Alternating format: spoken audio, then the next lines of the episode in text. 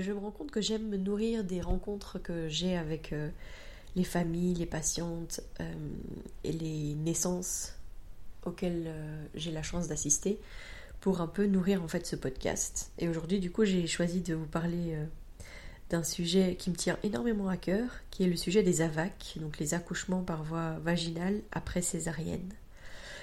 Donc c'est quelque chose qui est souvent perçu comme quelque chose à risque. Euh, lors d'une nouvelle grossesse, on considère qu'on a quand même un antécédent obstétrical avec un facteur de risque. Même si on encourage potentiellement à une voix basse, il y a quand même comme une petite astérix sur euh, le dossier.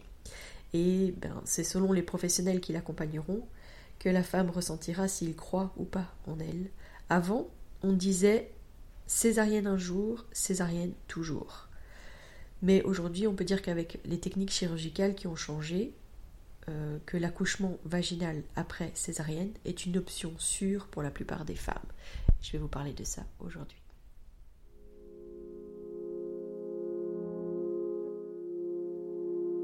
Bienvenue dans Bulle de sage-femme, le podcast qui déconstruit les croyances, démystifie les peurs sociétales, redonne toute sa place à la physiologie des femmes qui savent enfanter dans leur pleine puissance, mais aussi des bébés qui savent se mettre au monde. Ici, vous profiterez de l'expertise de sages-femmes pratiquant en dehors des hôpitaux, des accouchements à domicile ou en maison de naissance. Nous souhaitons que vous trouviez les outils, les informations pour que vous puissiez être les acteurs de la naissance de votre bébé, et ce quel que soit le lieu où vous avez décidé de l'accueillir. Mon nom est Mélissa Chambard, sage-femme, maman de 5 enfants. À chaque épisode, je vous partagerai mes astuces, mes bons plans, mon expertise, des anecdotes, mais aussi des témoignages de parents, de sages-femmes et des rencontres inspirantes autour de la périnatalité, dans la bienveillance, la force, la puissance.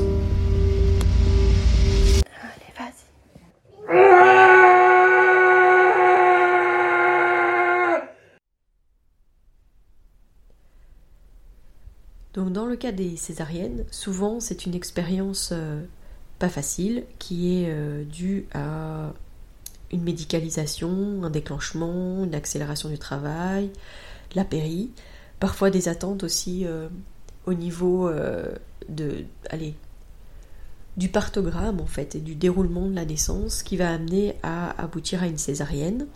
Ça peut être aussi dû à la peur du corps médical, comme dans le cas des césariennes programmées pour siège, parce que là, c'est la plupart du temps, c'est parce que c'est un premier bébé, qu'il est en siège, qu'on dit bah voilà, l'option la plus sûre, ce serait quand même d'accoucher par césarienne. Après, il ne faut pas nier aussi les césariennes qui ont lieu bah, pour vraiment une nécessité médicale, comme par exemple un placenta prévia ou un bébé qui était en souffrance fétale euh, aiguë. Donc même si sur le moment, la césarienne, elle peut être bien vécue, euh, ça, reste, ça laisse quand même souvent un goût amer. Hein. Les femmes, en tout cas quand elles attendent un nouveau bébé, elles se positionnent beaucoup et elles disent Enfin, moi je suis pas sûre de vouloir ça une, deuxième fois, surtout quand son projet, euh, son projet à la base était une naissance physiologique. Alors là c'est d'autant plus difficile euh, et ça elle a une importance encore plus importante. c'est un drôle de, drôle de phrase que je viens de dire. Mais c'est d'autant plus important pour elle d'arriver au maximum à aller vers cette voix basse. Je parle. J'ai pas encore parlé de ça euh, voilà, sur le podcast. Peut-être qu'un jour, euh, je prendrai le temps un peu de raconter euh, les différentes naissances de mes enfants.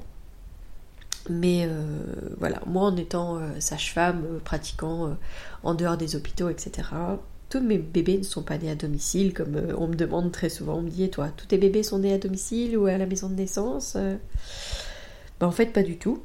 Euh, juste pour être rapide comme ça, mon premier est né à l'hôpital parce que voilà, mon mari n'était pas prêt en tout cas à l'accouchement à la maison, même si moi c'était déjà mon envie à ce moment-là. Pour notre deuxième, j'étais à peine enceinte que là il me disait eh, cette fois on le fait à la maison. Hein, voilà. Sauf que notre petite deuxième, elle a décidé de se positionner en siège. C'est pas là que j'ai eu une césarienne, hein, parce que si je vous dis tout ça, vous imaginez bien que c'est parce que j'ai eu une césarienne à un moment donné. Mais donc pour elle, en tout cas, j'ai réussi à, trouver les professionnels qui euh, acceptaient de nous accompagner dans le choix d'un accouchement voix basse. Euh, donc j'ai changé d'hôpital et de praticien et de, voilà tout ça euh, en dernière minute. Mais en tout cas, j'ai accueilli ma petite Joséphine, euh, comme une déesse inca, puisqu'elle est née les pieds en premier. Euh, notre petite Rose, ben ça par contre je vous en ai déjà parlé, donc ma petite troisième est née à la maison, entourée de ses frères et sœurs. Et c'est pour ma petite Catherine en fait que j'ai une césarienne. Alors j'ai une césarienne qui pour moi a été vraiment injustifiée, que j'ai vraiment très très très très mal vécue, avec un choc post-traumatique qui a duré des mois. Donc euh, je peux vraiment parler de quelque chose qui a été vraiment très très difficile. Euh, j'ai eu cette césarienne parce que donc j'ai commencé un accouchement à la maison, comme pour euh, ma petite Rose, et au cours du travail, en fait, ma bébé a choisi de se positionner en siège. Passé le moment de, de doute, de peur, de crainte, je me rappelle avoir dit, alors que j'étais encore dans ma piscine, j'ai pas peur du siège, je l'ai déjà fait. J'ai pas peur du siège, je l'ai déjà fait. Et euh, c'est mon quatrième bébé, donc euh, c'est bon, on peut y aller à l'hôpital, parce que voilà, ma sage-femme ne se sentait pas de rester à la maison euh, avec ce siège inopiné. Donc euh, on est parti à l'hôpital et malheureusement, comme j'étais déjà assez loin dans mon travail, ma sage-femme a choisi de faire appel au SMUR et le SMUR a refusé de nous transférer vers l'hôpital de notre choix. Donc on est arrivé dans l'hôpital le plus proche de chez nous. Et là sur place, il m'a pas fallu 5 minutes pour comprendre qu'on ne me laisserait pas accoucher comme je le souhaitais et que j'allais subir une césarienne. Je me souviens de mon mari qui euh, ce jour-là euh, est arrivé, voilà, quand je lui ai dit ils vont pas me laisser faire, ils vont pas me laisser faire. Et que la gynécologue qui était de garde, euh, qui, qui essayait de faire une échographie, disait Ah non, ça c'est sûr, pour des raisons médico-légales, on ne fera pas de voix basse, ce sera une césarienne.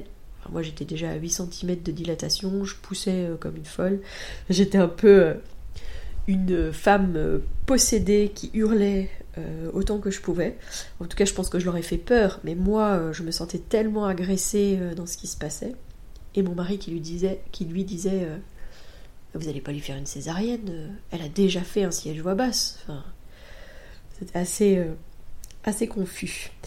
Et voilà, passer cette expérience, oui, traumatisante, vraiment, parce que pendant des mois, je me suis réveillée en sueur, euh, en me répétant c'est pas possible, on n'a pas pu nous faire ça, parce que malheureusement c'était pas la seule chose qui s'est passée, il y a eu euh, des choses assez violentes en postnatal également, qui m'ont fait quitter l'hôpital euh, au bout du deuxième jour, tellement c'était fort.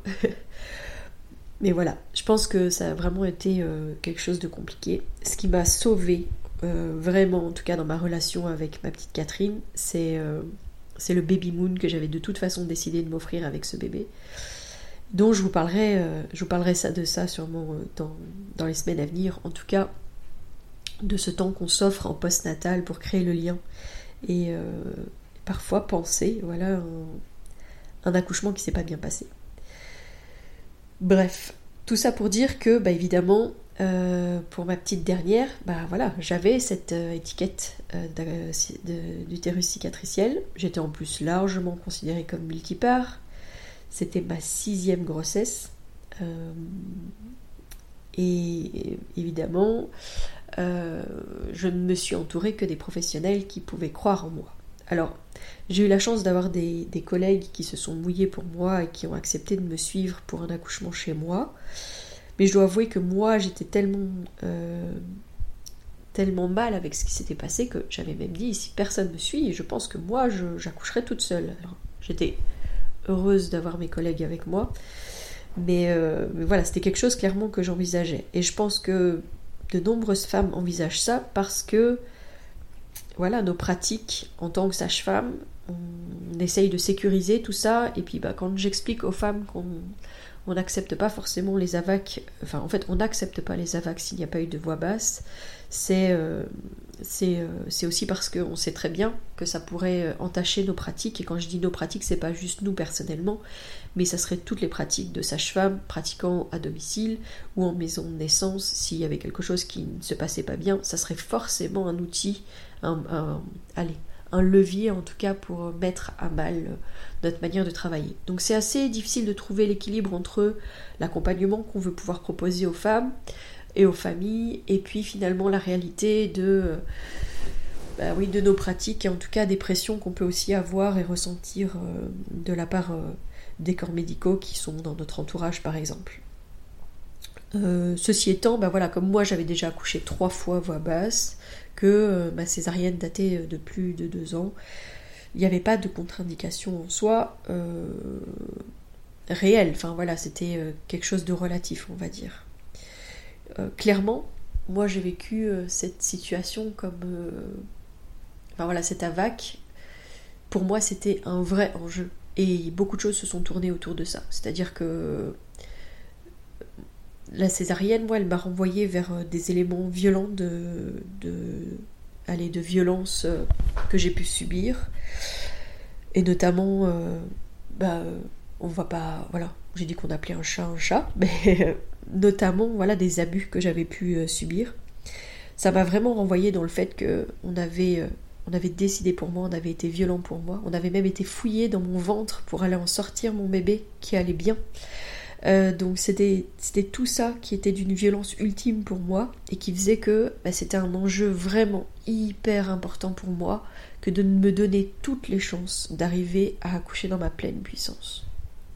C'est pour ça que je vous fais ce poste aussi aujourd'hui, c'est parce que j'ai revu une de mes patientes qui a eu une césarienne pour son premier bébé, qui attend son deuxième, et qui me dit euh, j'ai accepté des choses que j'accepterai plus. Il y a des choses qui se sont passées que je ne referai pas.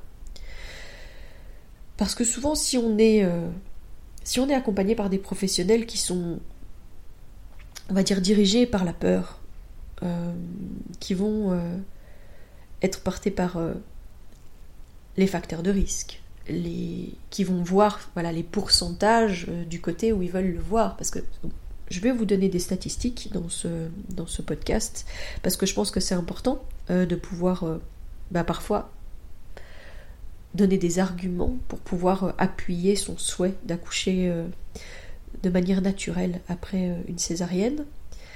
Mais clairement, quand on est dirigé par la peur, on peut parfois transmettre son stress à la partenaire, à le ou la partenaire, à la patiente, et on va plus facilement, elles vont, ils ou elles vont accepter plus facilement à nouveau une situation qui va apporter des risques et amener euh, plus de chances d'avoir à nouveau une césarienne.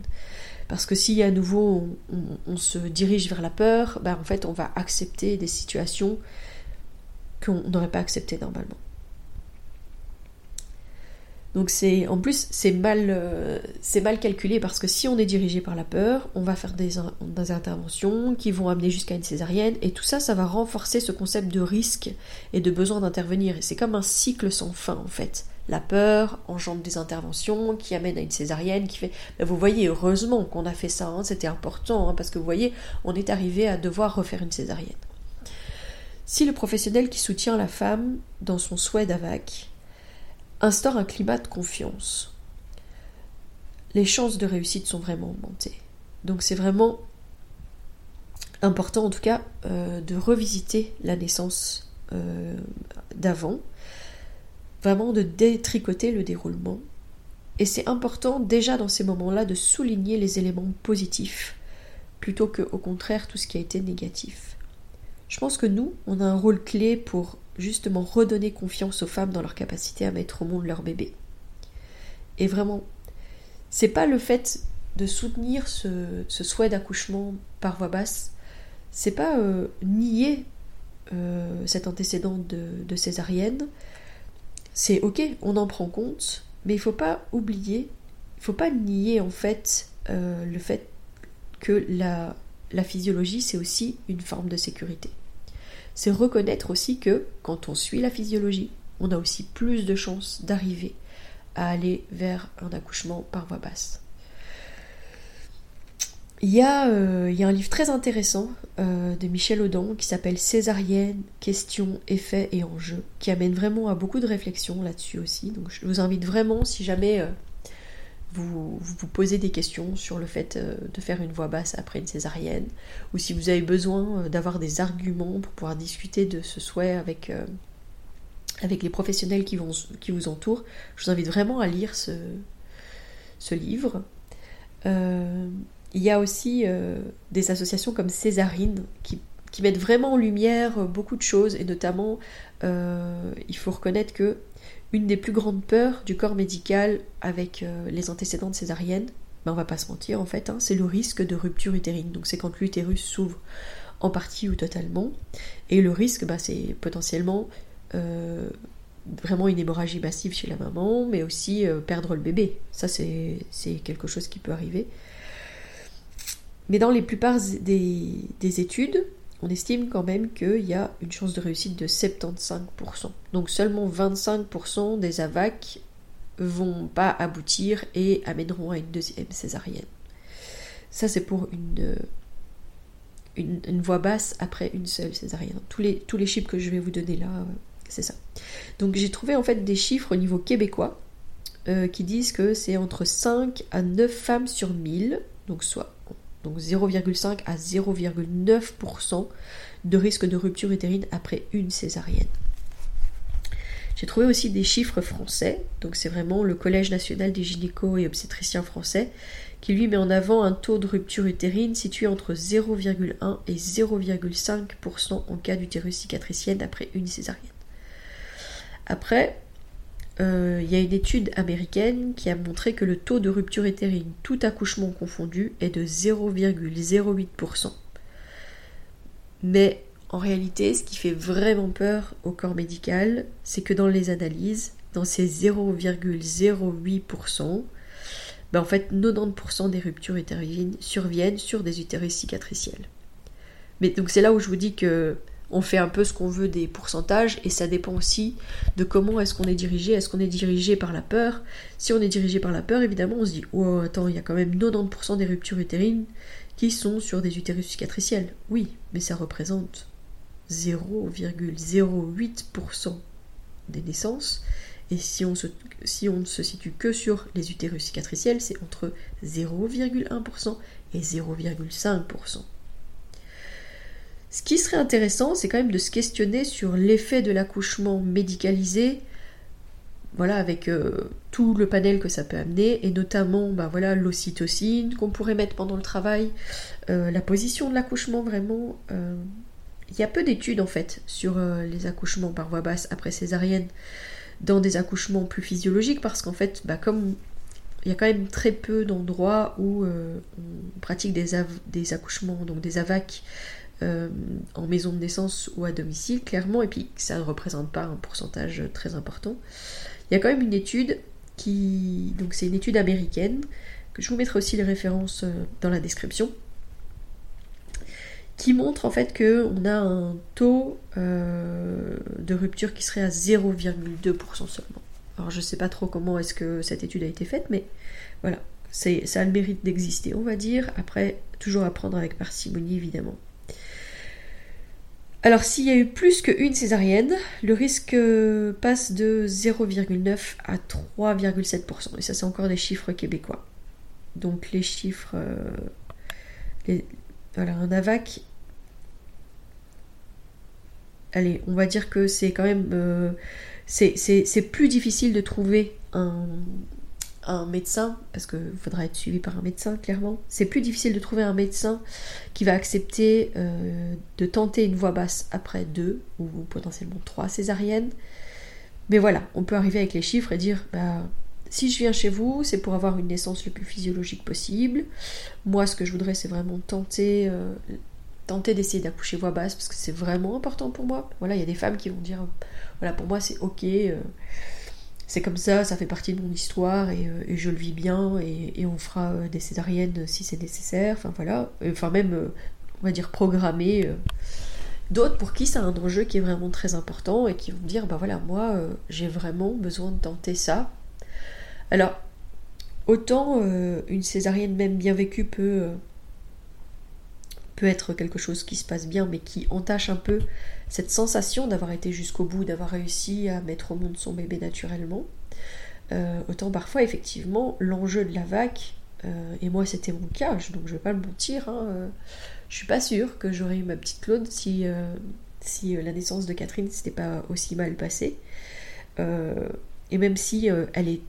Moi j'avais envie d'un cinquième bébé, et pas seulement pour pour pouvoir revivre un accouchement euh, dans ma pleine puissance, mais c'était quelque chose qui, qui était quand même fortement dans la balance, quoi. C'était aussi une manière de dire, moi je dis souvent, une naissance, quand elle se passe, voilà, dans sa pleine puissance, etc. Ça peut être aussi un vecteur d'empuissancement qui est énorme. C'est redonner justement cette sensation aux femmes d'avoir le contrôle de leur corps, d'être capable de faire quelque chose, d'elle-même en fait, sans avoir euh, besoin des mains de quelqu'un, d'avoir... Euh, voilà, c'est assez euh, fort ce que je suis en train de, vous partager là, en tout cas par rapport à mon propre vécu. Mais c'était une vraie réalité pour moi que cet enjeu de d'arriver à aller au bout de ça. Lors de, de ma Blessing Way, j'ai vraiment eu un moment où où mon ami m'a vraiment fait écrire sur du papier ce que je ne voulais plus. Et euh, mes mots, c'était vraiment ne plus jamais laisser quelqu'un prendre le pouvoir sur moi, décider à ma place. Alors c'était par rapport à ma réalité et la raison de la césarienne, euh, voilà, ce qui, avait, ce qui avait amené une césarienne pour la naissance de Catherine. Donc je pense que chacun peut écrire euh, ce qu'il souhaite si jamais il le fait. Voilà, moi c'était vraiment ça, c'était plus jamais personne ne prend le contact, le, contrôle sur mon corps, prend une décision à ma place, euh, décide de comment est-ce que je dois faire les choses. Je veux pouvoir enfanter dans ma pleine puissance. Ouh, voilà. Euh, j'ai eu la chance d'avoir euh, une photographe qui était là justement pour la naissance de, de Claude, qui était donc regard de zèbre, Delphine, qui était présente. Je sais pas si c'est cette euh, photo-là que je vais vous partager, je sais pas encore. on va dire que je suis encore en réflexion. Mais quand je vois la photo qu'elle a faite, quand, euh, quand je tiens ma bébé dans les bras, après, euh, après avoir traversé un travail qui a été vraiment hyper intense, parce que autant j'ai eu des naissances assez rapides et assez fluides pour pour mes trois premiers, parce que évidemment je ne saurais jamais comment se serait passée la naissance de Catherine si je n'avais pas eu de césarienne. Hein.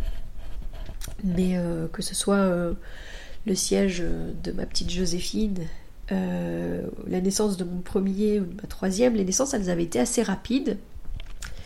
Et là, je dois avouer que la naissance de Claude, j'ai vraiment été très très loin dans mon côté femme sauvage. J'en parle un petit peu dans, dans l'épisode sur la présence des aînés où je dis ben en fait finalement il dormait c'était peut-être pas plus mal parce que j'ai vraiment pu aller au, fond de moi-même et je crois que ben justement j'ai été aussi euh, réparer ce trauma qui a été, euh, la césarienne euh, de la naissance de, Catherine. On ne reconnaît pas assez en fait ce que c'est que de que de vivre pleinement la naissance d'un bébé après euh, une césarienne. Souvent on pense que c'est juste un enjeu qui tient un peu à cœur aux femmes, etc. Mais parfois ça a vraiment un impact hyper important au niveau de leur vie. Moi je pense que ben, je serais peut-être pas en train de vous parler à ce micro si, euh, si j'avais pas, euh, réussi à aller au bout de ce processus. Alors je dis ça, je dis ça parce que je pense que j'allais vraiment pas bien en fait après après cette césarienne. En tout cas que moi je l'avais vraiment vécu très très mal. Euh, et que je me serais peut-être pas sentie assez forte pour finalement être, euh, être, euh, être porteuse du message que je vous, que je vous, ouais, que je vous parle aujourd'hui. Je suis désolée, je bégaye quand même pas mal aujourd'hui là. Mais dans la réalité, il est 3h du matin, là. J'arrivais pas à dormir et je me suis dit, allez, c'est le opportunité d'enregistrer maintenant parce que bah voilà toute ma tribu dort et que vous entendrez pas de cris de bébé comme dans euh, le dernier épisode. Donc voilà. Je bégaye un petit peu plus que d'habitude, on va dire. Enfin, pas bégayer, mais je, je répète un petit peu mes mots un peu plus. Ah, voilà. Il y a même l'église qui sonne là. Donc en fait, il est même plus 3h, mais 4h du matin. Donc voilà. Comme ça, vous savez tout et vous entendez même l'église du village qui sonne. Comme elle sonne aussi euh, à la maison de naissance, euh, puisque la maison de naissance est juste de l'autre côté de l'église. Donc c'est... Euh, voilà. Je ne veille pas une naissance en ce moment, mais voilà, je veille mon podcast. voilà. On peut pas promettre en fait. On peut pas du tout promettre à une femme qui veut un AVAC qu'elle va y arriver. Mais en se basant sur la confiance, on va lui permettre de vivre au mieux le processus de l'enfantement.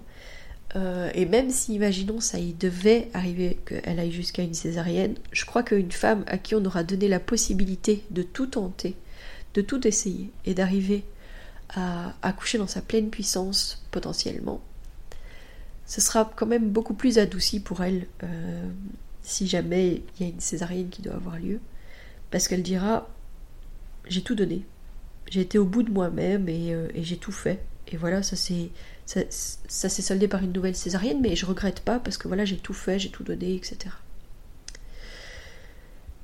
Mettre toutes les chances de son côté, c'est vraiment hyper important.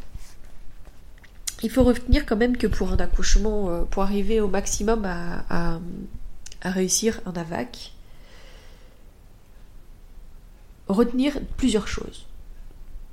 L'accouchement vaginal, c'est une option qui est sûre pour la plupart des femmes qui ont subi une césarienne pour une grossesse précédente.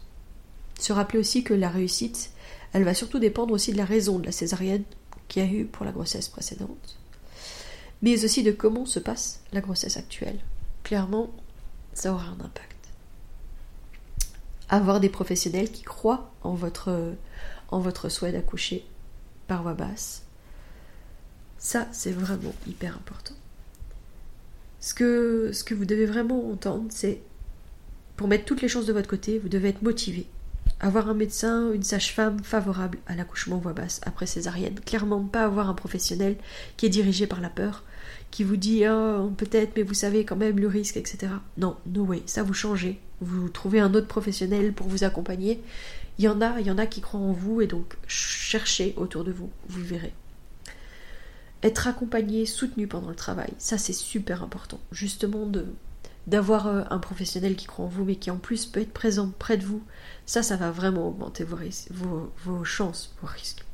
Ça va vraiment augmenter vos, chances d'aller jusqu'au bout parce que quand vous allez avoir peur, quand vous allez désespérer, quand justement ces petites graines de, peur et de stress qu'on a pu vous, vous transmettre pendant la, grossesse vont potentiellement un peu germer à ce moment-là, mais d'avoir quelqu'un qui va avoir confiance en vous, qui va vous remettre dans, dans la confiance, dans l'amour, bah ça va beaucoup vous aider. Donc c'est pour ça que c'est important aussi que votre partenaire croit en votre choix d'accoucher par voie basse. Euh, c'est important de changer souvent de position, d'aider au maximum son bébé, de se mobiliser et donc, bah évidemment, d'éviter la péridurale au maximum. Et ça, ça marchera si vous êtes euh, suivi par euh, quelqu'un qui croit en votre travail, qui vous accompagne pendant votre travail. Ça va vous aider à éviter la péridurale avoir la possibilité d'accoucher dans la position de son choix avec la gravité comme ami, ça va aussi euh, beaucoup influencer le fait que vous arriverez à accoucher par voie basse. Voilà, j'espère que cet épisode vous a plu. J'ai vraiment vraiment très envie d'entendre vos histoires, d'échanger avec vous par rapport à, cet enjeu de l'accouchement par voie basse après césarienne. Parce que, ouais, je sais pas si on en parle vraiment beaucoup, euh, mais voilà, moi j'ai vraiment très très envie euh, d'avoir votre opinion sur, euh, sur ça. Et donc je vous invite à échanger et, et peut-être à réseauter avec des gens autour de vous, peut-être avec des personnes qui pourront vous soutenir. Voilà, je vous donne rendez-vous la semaine prochaine. je voulais surtout vous rappeler aussi notre salon bien-être de pas bien-être, notre salon Naître et grandir en douceur, qui a donc lieu les 15 et 16 avril à Senef. On a euh, créé des pages, notamment Instagram spécifiquement pour parler euh, de notre salon. Donc euh, voilà, n'hésitez pas à aller voir. Il y a aussi notre événement qui est partagé sur notre groupe Facebook, sur notre page Facebook. Donc n'hésitez pas à le partager. Venez nous rendre visite ce jour-là. On est encore en plein préparatif, mais ça va être tellement génial faisons rayonner notre, notre petite maison de naissance, faisons rayonner tous ces petits indépendants, ces petits artisans, toutes ces structures, ces associations qui gravitent autour des familles. Euh, voilà, pour accueillir en douceur les adultes de demain. Si vous souhaitez échanger à propos des différents sujets abordés dans ce podcast, vous pouvez interagir sur les posts dédiés à chaque épisode sur nos réseaux sociaux Facebook et Instagram. Vous pouvez également me joindre par email à melissa avec un y, avec un d, gmail.com. Je serai également ravie de collaborer avec vous, que ce soit pour un témoignage, une rencontre ou pour savoir quel sujet vous intéresserait à l'avenir. Je vous invite à vous abonner pour ne rien louper des prochains épisodes, mettre des étoiles, des commentaires et surtout à partager pour faire rayonner, voyager ce podcast, pour démystifier l'accouchement en dehors de l'hôpital, parler de ses suivis, de ses naissances et continuer à accueillir en douceur les adultes de demain.